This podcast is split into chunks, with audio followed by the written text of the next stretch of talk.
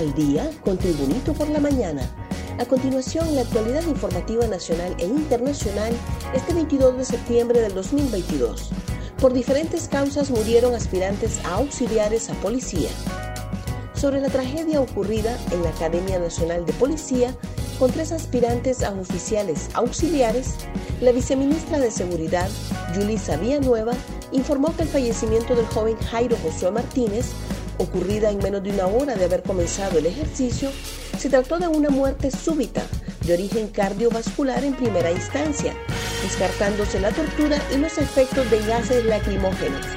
Sobre el segundo fallecido, Ronald Javier Cuello Cuello, detalló que este sufrió un cuadro de síndrome convulsivo, edema y hemorragia pulmonar, una falla hepatorrenal e intoxicación alimentaria. En relación al tercer fallecido, el joven médico Kevin Mejía Sánchez se le aisló tras ser ingresado de emergencia por presentar plesiomonas chigeioides, E. coli productora de toxina chiga, E. coli enteroinvasiva y chigela, según registró en sus análisis de exámenes laboratoriales especializados en detección molecular para investigación gastrointestinal. Tormentas dejan 11 muertos y daños en casas y carreteras la muerte de 11 personas, evacuaciones masivas por inundaciones y destrucción de puentes y carreteras han dejado las últimas lluvias registradas a nivel nacional, en especial en la zona del occidente y el norte, donde se ha incrementado el caudal de los ríos Ulúa y Chamelecón.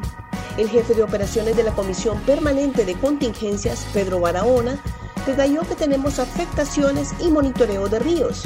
Es importante que las personas tengan cuidado. Ya tenemos un registro de 11 personas que han muerto, ya sea a la orilla de las quebradas o intentando cruzar. Presidenta Xiomara Castro acelera en la ONU la llegada de la Sisi.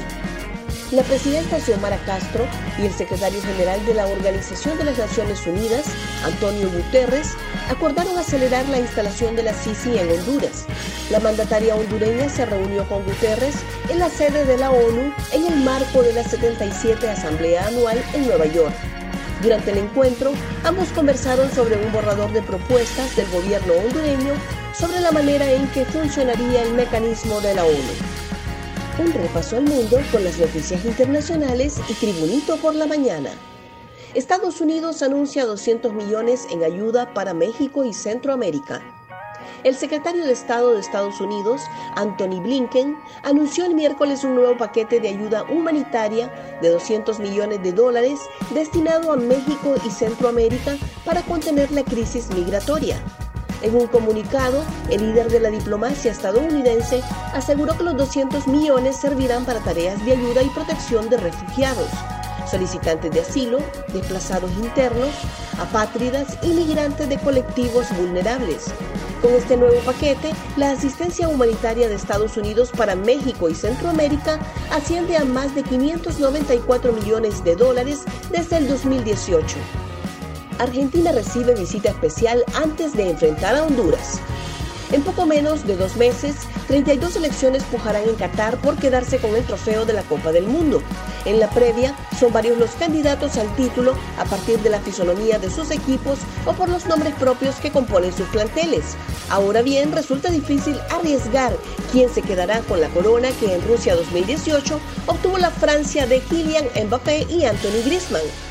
En ese contexto, un corredor de bolsa con gran porcentaje de aciertos apeló a un modelo que predice quién ganará el próximo mundial. Se trata de Joachim Clement, estratega de Liberum Capital y con más de 20 años trabajando en servicios financieros, quien hizo pública su hipótesis el pasado martes. Más noticias nacionales con Tribunito por la mañana. Sin cuadro básico de fármacos se encuentra el sistema sanitario sigue el cuadro básico de medicamentos para atender a los pacientes y tratamientos para patologías complejas se encuentran todos los establecimientos de salud, según denunció ayer el Colegio Médico de Honduras. La presidenta del Colegio Médico de Honduras, Elga Codina, detalló que el Colegio Médico de Honduras denuncia públicamente que en la actualidad todos los establecimientos de salud a nivel nacional no cuentan con el cuadro básico de medicamentos y menos para atender a pacientes de patologías médicas específicas. Militarizan el pedernal por refriegas entre los pobladores y mareros. En el porvenir Francisco Morazán Para recuperar la paz en el sector del Pedernal, soldados mantienen militarizada la zona que ha sido invadida por pandilleros, quienes desde el martes anterior se han enfrentado a muerte con aldeanos decididos a no dejar que su comunidad sea tomada por agrupaciones criminales. Desde el sábado anterior, pobladores del Pedernal se mantienen en zozobra por las amenazas de malvivientes que se han enfrentado a muerte con otros lugareños armados en ese pintoresco municipio ubicado al norte de este departamento central del país.